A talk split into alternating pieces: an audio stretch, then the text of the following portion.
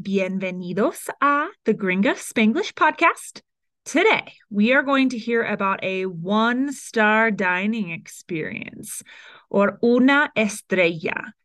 The speed today will be medium, and 20%, 20%, of the story will be in Spanish. At the end, you can listen to the entire story in Spanish, same medium speed. Since vocabulario es muy importante, I highly recommend writing down 10 or so of the vocab words on your whiteboard, notes app, flashcards, etc., so you can retain them para siempre. Aquí tienes el vocabulario de este episodio in order of appearance. Persiguió, from perseguir, is he chased. Se acercan, from acercarse is they approach. La anfitriona is hostess. El barrio is neighborhood. Explica from explicar is he explains. El mesero is waiter. Lloran from llorar is they cry aparece from aparecer is he appears. Se presenta from presentarse is he introduces himself. No te vayas from irse is don't leave. Ordenaremos from ordenar is we will order. Rosado is pink. Las bebidas are drinks.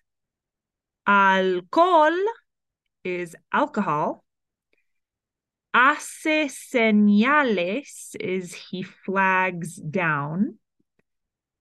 Maldita sea is goddamn it. Una marca is a brand. Cierto is right or true. Exige from exigir is he demands. Me enloquecen from enloquecer is they drive me crazy. Inocentemente is innocently. Notando from notar is noticing. Apuradamente is hurriedly. Intercambian from intercambiar is they exchange. And la reseña is review. Una estrella. El hombre stormed out, pulling by the hand a su novia, while the waiter le persiguió, yelling, You haven't paid yet, sir. I know how it looks. Another difficult customer, like always, who in the end decided to dine and dash instead of compensating the restaurant for the dinner. Let me back up dos horas, and we will see if it still seems that way. Roger and his girlfriend Greta se acercan to the anfitriona of Restaurante Zeta, a new lugar in the barrio. La anfitriona seems confused, seeing as there is ningún Roger in her reservation system. After unos minutos of searching, it's evidente that there was a problema with their software and, even worse, no tienen una mesa para ellos. If they can wait 15 minutos, she says, we should have something for you all. 15 minutes pass, 20, 25, and uh, Roger, irritado, returns to the front where there is a new hostess. Roger explica for the second time his situación and the girl, who no puede tener más que 16 años, finds them a table. At the back, as far back as is possible, almost inside the baño. In the first 10 minutes at the table, There are no menus, nor QR codes, nor a single mesero, everyone walking rápidamente and avoiding eye contact when they get close to them. What there is instead is un grupo grande of four adultos and no less than 10 kids. Roger and Greta no pueden hear one another and they have to adjust las sillas when people go to the bathroom cada five seconds.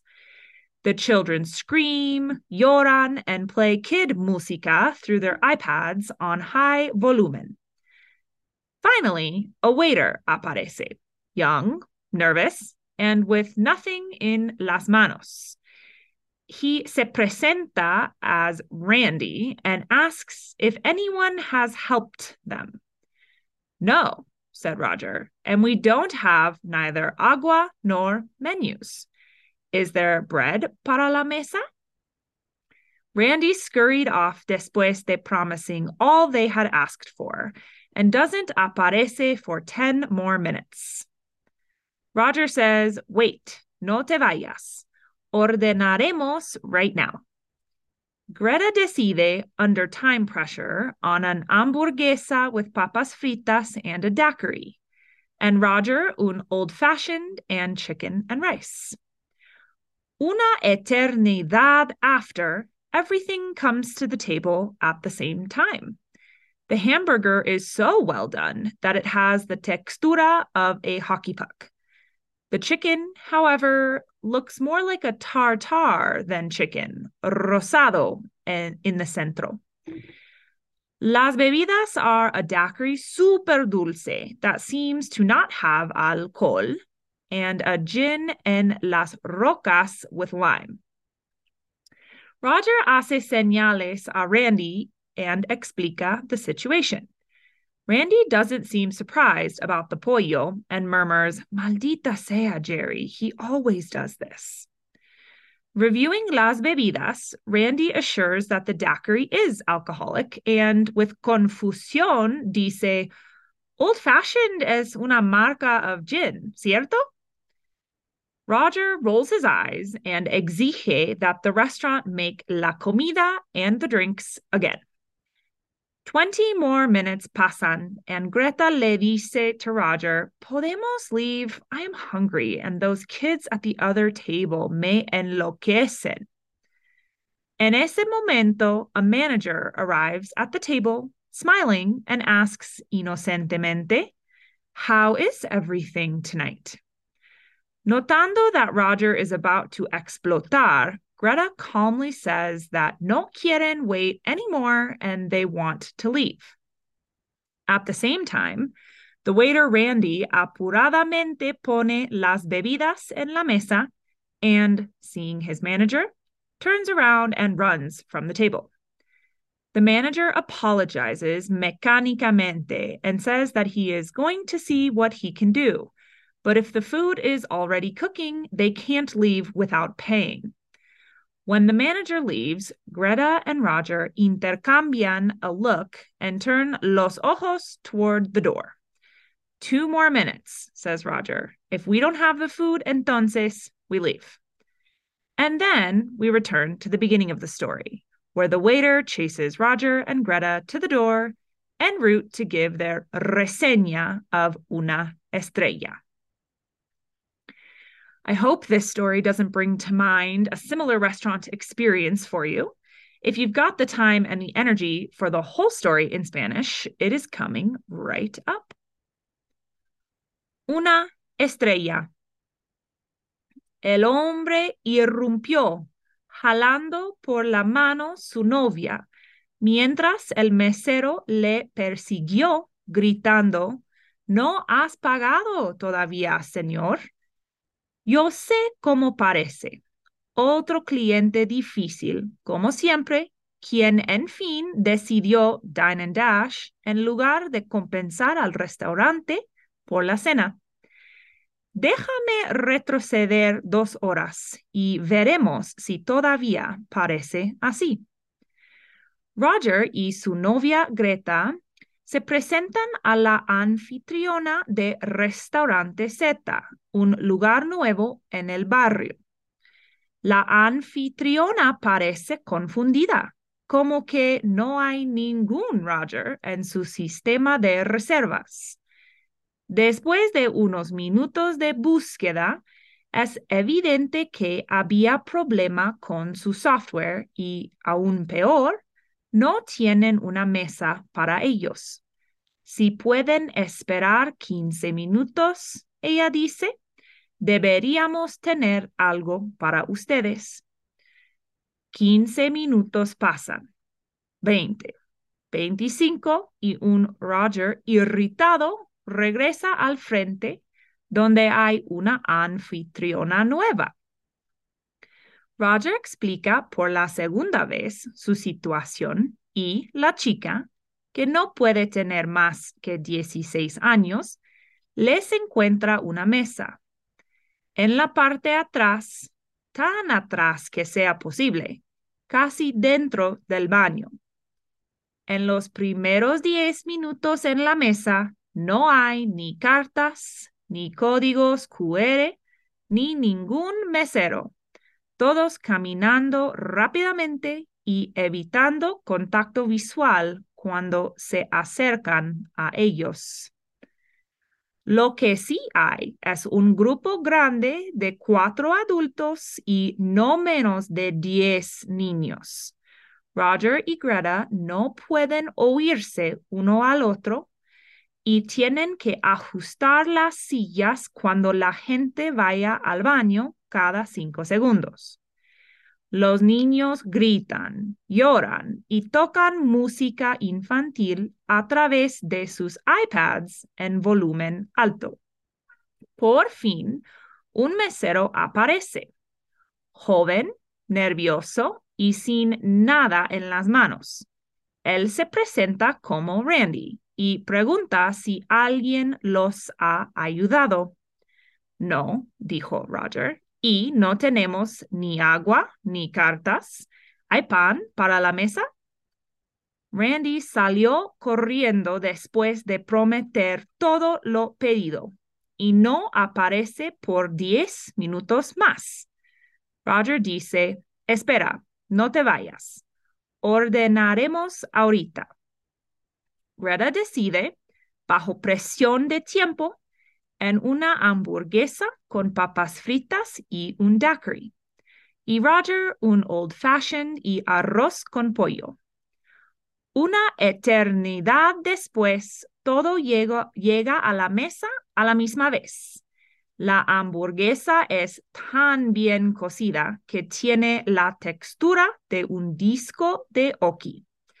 El pollo, sin embargo, se parece más a un tartar que pollo, rosado en el centro. Las bebidas son un daiquiri súper dulce que parece no tener alcohol y una ginebra en las rocas con limón. Roger hace señales a Randy y explica la situación. Randy no parece sorprendido sobre el pollo y murmulla, maldita sea Jerry, siempre hace esto. Revisando las bebidas, Randy asegura que el daiquiri es alcohólico y con confusión dice, Old Fashioned es una marca de ginebra, ¿cierto? Roger se pone los ojos en blanco y exige que el restaurante haga la comida y las bebidas de nuevo. Veinte minutos más pasan y Greta le dice a Roger, podemos irnos, tengo hambre y esos niños en la otra mesa me enloquecen. En ese momento, un gerente llega a la mesa sonriendo y pregunta inocentemente, ¿cómo está todo esta noche? Notando que Roger está a punto de explotar, Greta tranquilamente dice que no quieren esperar nada más y quieren salir.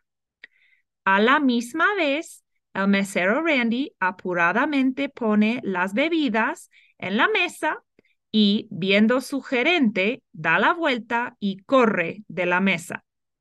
El gerente pide perdón mecánicamente y dice que va a ver lo que puede hacer. pero si la comida está ya cocinando, no pueden salir sin pagar.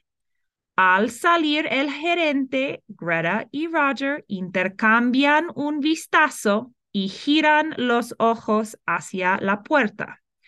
Dos minutos más, dice Roger. Si no tenemos la comida, entonces nos vamos. Y entonces regresamos al principio de la historia, donde el mesero persigue a Roger y Greta hasta la puerta en ruta para dar su reseña de una estrella. Well, what did you think? I hope you are finding the podcast educational and perhaps even mildly entertaining. A girl can hope. Yo sé que nunca menciono esto, but I hope you are subscribing, rating, and spreading the good word about this podcast to your amigos. Well, unless you want to leave a review of Una Estrella, then maybe you could skip it. Es todo para hoy. Hasta la próxima.